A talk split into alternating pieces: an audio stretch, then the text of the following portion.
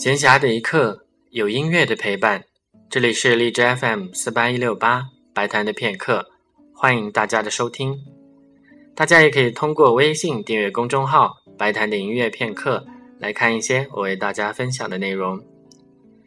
在昨天的节目当中，我们一起听的是德沃夏克的大提琴协奏曲第一乐章。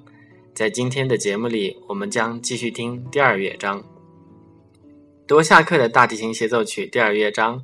和他的新大陆交响曲第二乐章都是柔板，都是深情款款的音乐，同时又带着一点淡淡的忧伤。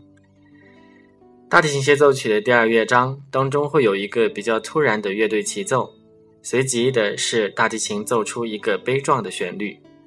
据有一本书里的说法，那是他在听闻妻子的妹妹约瑟芬妮去世而怀着复杂的心情写下的。